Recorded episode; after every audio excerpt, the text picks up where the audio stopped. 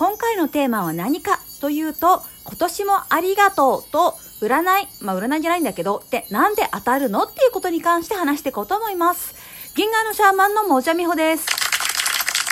はい。えーとですね、まあ今年も本当にありがとうございましたという感じです。ラディオトークもね、あのー、すごい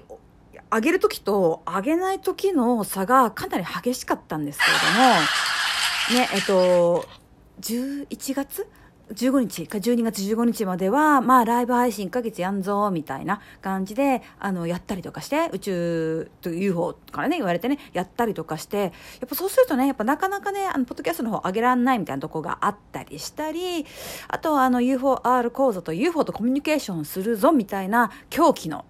え、あの、オンライン講座をやりましたが、まあその時はライブだから毎日毎日ねあげるみたいな感じですけどもあれって時もやっぱあげらんなかったよね。まあちょこちょこあげたかな。それでもライブ配信してる時よりはあのあげれたかな。あの講座やってる時の方が。でもなんかそういうのがあるとまあちょいちょいあげれなくなったりとかしたんですけどもとはいえ今年もこういう、えーと、ポッドキャストを聞いてっていうことでセッションに来てくださったりイベントに来てくださったりとリアルの方でもお会いすることができたりしていやなかなか面白いなと思いました。あの初めの頃はあのこのラジオトークで撮ってるんですけども各ポッドキャストのとこに配信してるから Spotify とか、えーと、アップルのとかねあのアマゾンとかもそうかな。あのー、それとさなんか全然さ数が反映されないからあの再生数がねあのポッドキャストそのラジオトークのアプリで見ても再生数がなんか9とかさそんな感じだからこれは誰が聞いてるんだろう？みたいな感じで割と虚空に向かって話してる感じがあったんですけれどもね。でもまあそういうふうにねリアルでお会いしたり、まあ、いろいろ感想いただいたりとかするとああ聞いてくださってる人いるんだなみたいにふうに思いました。まあそうはね来年はあまあ来年も頑張って配信していくけど、私のことなので、すっげえ配信するときと、全然配信しないときのムラはあるんじゃないのかな、と思います。申し訳ございませんね。あの、定期的にやるってことがなかなかできないので、あの、レアな生き物として見ていただけると、あの、ありがたく思います。そして、えっとね、あの、もう一個のお題、お題。そして、占いなんで当たるの？みたいなことに関してです。まあ私やってるの別に占いじゃないんですよね。占いって戦術がありますよね。あの、誕生日から星の配置見るとか、なんかそういうふうな、市中数名とかね、ああいうふうなこう、なんとか柱出すみたいなこととかをやるわけですよ。でも私、そういうのやらないで、お会いしたり、まあ名前とかお写真とかだけ拝見して、それを読んでいくっていうことをやるので、まあ、あのリーディングとかチャネリングというような手法を使っておる、まあ直感使って見ていくみたいな感じなんですけども、なんでそんなわかるんですかっていうふうに、あの、聞かれたりするわけです。あの、先日も初めてあの来てくださった方が、なんでそんなに分かるんですか？全部見えてるんですか？っていうふうに言われて、まあ、全部見えてるっていうか、見えてるも、あの、あの別にビジュアルで見てるわけじゃないですよ。私の場合はバッと、私ホログラム言語っつってるんですけども、まあ、3D 以上の 4D、5D なのか知らんけど、の状態でドンと映画みたいな感じでバンと来てそれを言葉に変換していくという作業をやっているんですけども別にそのホログラム言語を回答しなかったら別に別にっていう。あとずっと見られてるみたいで怖いですとかっていう人もたまにいるんですけど、見てないよっていう。見ないよそんな暇じゃないよっていう感じですね。はい。あの、お仕事の時だけはまあ許可があるんで、その時はあの拝見しますけども、まあそれ以外は別に、あの、それぞれ頑張ってきてくださいっていう感じなのでわざわざ見たりとかはしません。であの人を見る目があるっていう人とかいますよね人実のお仕事をなさってたりとかまあその、まあ、鑑定眼じゃないけれどもそういう感じの、えっと、才能をお持ちの方その方々も多分使ってると同じだと思うんですよ。人を見る。物事を見るっていうのは、えっと、その物事の奥奥を見ていくっていうことなのでそういうふうなものを見る目人を見る目がある人と私がやってることは実は大して変わんないんじゃないかなっていうふうに思ってます。うん、だから勘がいいよとか見る目があるよっていうようなタイプの人は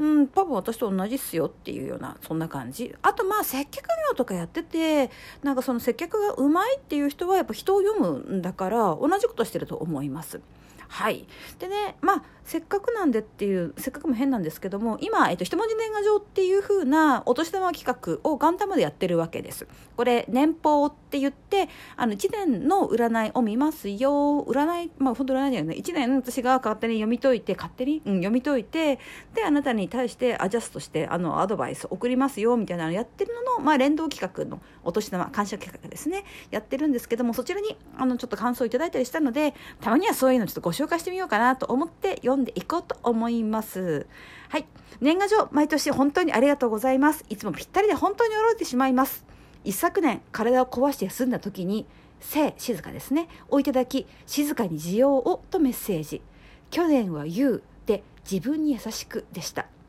そして久々に仕事を始めたばかりなんですがそこにそう爽快のそう。まさに軽くありたいと思っていた私へあまりにぴったりなメッセージでした。ありがとうございます毎年この企画本当に楽しみにしています Y 様からはい。嬉しいですね。そっか、と思って、あの、自分はほら、いっぱい書くから、その一文字年賀状ね、あの、どんな漢字を送ってたのかと結構忘れてるんですけども、こういうふうにね、振り返っていただくと、なるほどね、っていうふうに思います。美穂さん、早速一文字年賀状ありがとうございます。確かに今までは世間の方にはまりすぎていました。土の時代の名残は早く脱ぎ捨て、風の時代にマッチした自由な生き方に変えないといけませんね。星の王子様である自分を認めて自分らしさとは何かをしっかり探求し勇気と思い切りで今までの型を破って自由活発に動き回る一年としたいと思います。今年もいろいろとありがとうございました。来年もまた引き続きどうぞよろしくお願いいたします。どうぞ良いお年をお迎えください。MI 様ということですね。星の王子様。そうですね。あの、星の王子様っていう感じのキャラクター、あの、独自の感性を持っているんだから、それもっと発揮しろよ、発揮しろよ、みたいなことを、まあ、この方には割と、リトリートとかね、ワークショップでお会いしたりとかするので、お話ししているので、そう。そうですね。風の時代にね、もう入りましたね。あの、1年前、グランドコンジャンクションって言って、その、今までの土の時代と言われる時代から風の時代に変わるみたいなことはあったんですけれども、まあ、この1年間、風の時代というものを過ごしてきて、変わったか、私は変わったと思います。あのちゃんと目かっぴろいで生き生きてる人であればわかるはずです。やっぱり違うんですよ。目に見えないもの。そして、うーん、やっぱ支配と管理を土の時代の名残の人たちが必死でやろうとあがいているっていうふうに見えます。あがいてるんですよあれは。あのあんまりねその陰謀論とかお好きな方まあいいんですよ。陰謀論とかたしなんでおくことであれ？あれ？あれ？あれあれ？政府って言ってる通りのことやってないな、あれれ？みたいに気づくチャンスがあるから、そういうものをたしなむのはいいんだけれども、あんまりそれに脳みそ支配されると、生きてるの怖くなっちゃったりするから、あの気をつけましょうね。っていうのと、あれは単なる悪あがきだから、そのうち終わりますぜっていう話。みんな風の時代にアップしていこうぜ、アップデートしていこうぜって話ですね。はい、次。ありがとうございます。今書いてますショートストーリーはまさしく私の形ですね。ノートに毎日投稿して80回過ぎたところです。すごいですね。これからもどんな私の形が生まれてくるのか大切に積み重ねていきたいです。漢字の中の上の中の人がにこやかで嬉しいです。こちらこそありがとうございました。来年もどうぞよろしくお願いいたします。時節柄、お体ご自愛くださいね、愛様。まあ、積み重ね。この人は形っていう感じだったんですけれども、まあ、そういうふうにね、今ノートでショートストーリー投稿してますということです。すごいで、80回じゃなかなかできることない。素晴らしいです。ケツ、決心のケツですね。の漢字一文字ありがとうございます。まさに来年はケツという漢字を軸にして歩いていく年のように思いました。硬いし、諸子貫徹固くなさ。決めると言ってもこういう気が重くなる決意ではなくて美穂ちゃんの文字を見ていると海のナブシピキのようなそうあの東映の海のようなザバーンという勢いと軽快さを感じます。潔い。ひらめいてこうするよとお天道様にさっと伝えて歩いていけばいいんだなと明るくってすがすがしい思いのする決意のように感じました。明るい気持ちになります。ありがとうございました。M 様。うん、いいですね。そう、決意って言っても重々しくなく風の時代ですから、えっ、ー、と、こう爽やかにスカッとやって、まあ違ったなと思ったら撤退してやり直すってことをなさるといいんじゃないかなと思います。はい。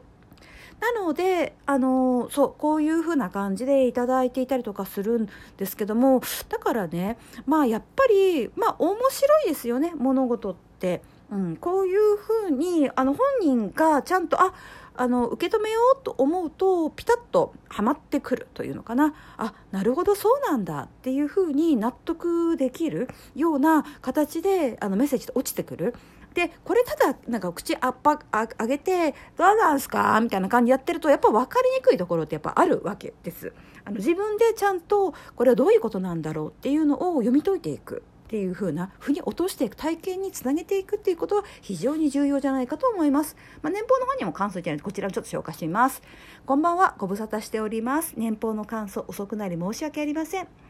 半年経ってしまいました。そうこれ半年後にないか。だから去年のやつですね。ようやく少し言葉にできるかなと思いまたあの Facebook イベントページで拝見した半年法に申し込みできればと思いご連絡しました。半年あの年俸についてまずは先行してメッセンジャーで教えていただきありがとうございました。じっくりとじわじわと内容が湿って落ちてきたのは冊子版が手元に届いてからのように思いますが早めにとお伝えいただけたことはお心遣いが嬉しかったです。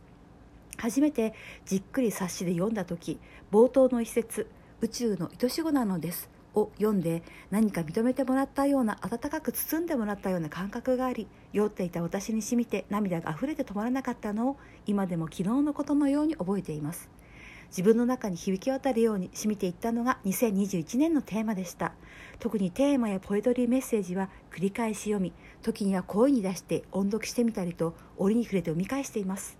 レシピやカテゴリーごとのメッセージにもたくさんのヒントをいただき注意喚起や向き合い方などどの方向を示してくださあのどの方向へ行くのかを示し示めてくださっているので心構えもでき迷いが生じた時の選択の参考にさせていただいております。